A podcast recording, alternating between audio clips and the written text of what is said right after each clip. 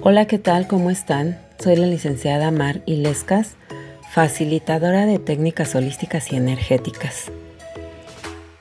Y el día de hoy les vengo a compartir la información de lo que es la energía en los alimentos.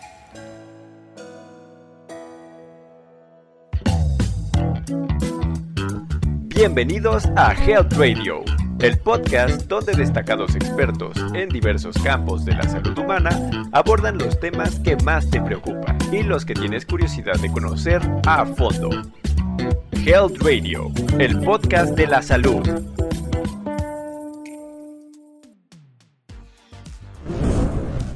En el podcast pasado les hablé de método Yuen, que es una técnica energética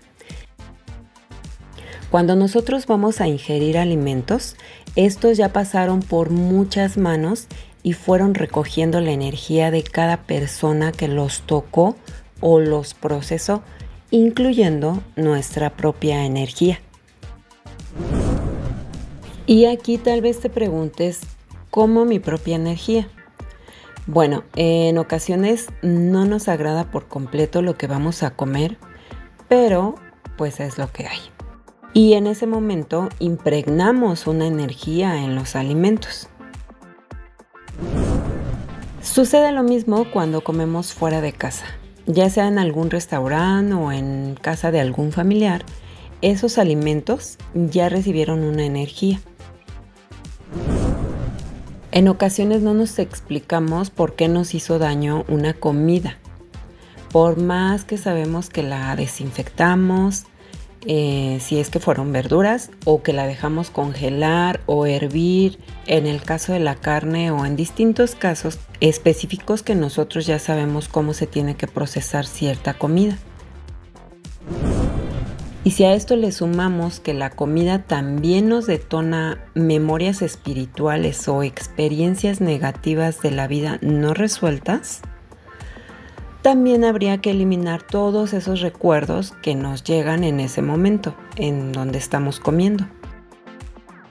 Estos recuerdos, estas memorias, en ocasiones pueden ser muy agradables y en otras ocasiones no, ya que nos pueden recordar a un familiar que ya no está con nosotros o algún momento triste de nuestra vida y eso nos puede detonar nuevamente el recuerdo de una enfermedad que se implantó la primera vez que comimos ese alimento. Seguramente más de una vez te ha pasado que comes algo y dices, mmm, este sabor me recuerda a mi abuelita o me recuerda a mi mamá o me recuerda a algún otro ser querido en aquellas comidas que hacíamos familiares. Y eso depende cómo lo tenga registrado tu mente, te puede llevar a un momento o muy agradable o desagradable en el que puedas enfermar del estómago. La energía que tal vez te suene más cercana es de las personas que cocinaron estos alimentos. Porque las personas que cocinan en los restaurantes, no quiero decir que todas, pero en su gran mayoría en una cocina están muy estresados al recibir las comandas. Entonces, si la persona que en ese momento cocinó para ti estaba estresada, molesta, enojada y alguna otra emoción, dejó impregnada esa energía en la comida. Aquí tal vez te sonará familiar esta palabra, me dio la comida, la comida de malas. Y sí, en ocasiones es cuando más hay que fortalecer la comida, cuando escuches ese, esa, más bien cuando percibas esa energía en la comida. Y también puede ser el caso contrario, que la persona que cocinó para ti estaba de muy buen humor, lo hizo con mucho amor, lo hizo con mucha alegría y también percibes esa felicidad al ingerir esos alimentos. Si escuchaste el podcast pasado, estarás familiarizado con este término de hacer un fortalecimiento a las cosas o a las personas. Y si no, pues te invito a que lo escuches.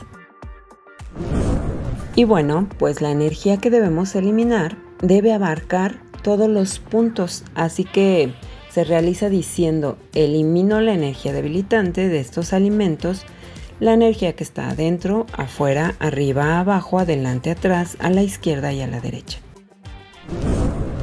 Este fortalecimiento también lo puedes hacer para el agua y para cualquier bebida que vayas a ingerir y lo puedes intencionar, puedes intencionar también al final tus alimentos para que te nutran y para que todos esos nutrientes se distribuyan en tu cuerpo y se potencialice sus nutrientes. Si quieres conocer más acerca de este fortalecimiento para los alimentos, puedes visitar mi canal en YouTube y ahí encontrarás uno especial para realizarlo. Y también te dejo el enlace en la cajita de comentarios de este podcast. Muchas gracias por acompañarme, espero seguir compartiendo información para ti que sea de utilidad. Hasta la próxima. Esto fue Health Radio. Muchas gracias por acompañarnos.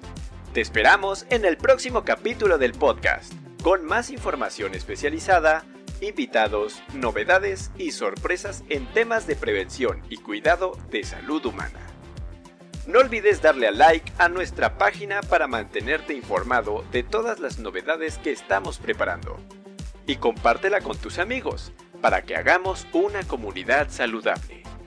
Hasta pronto, cuídate mucho.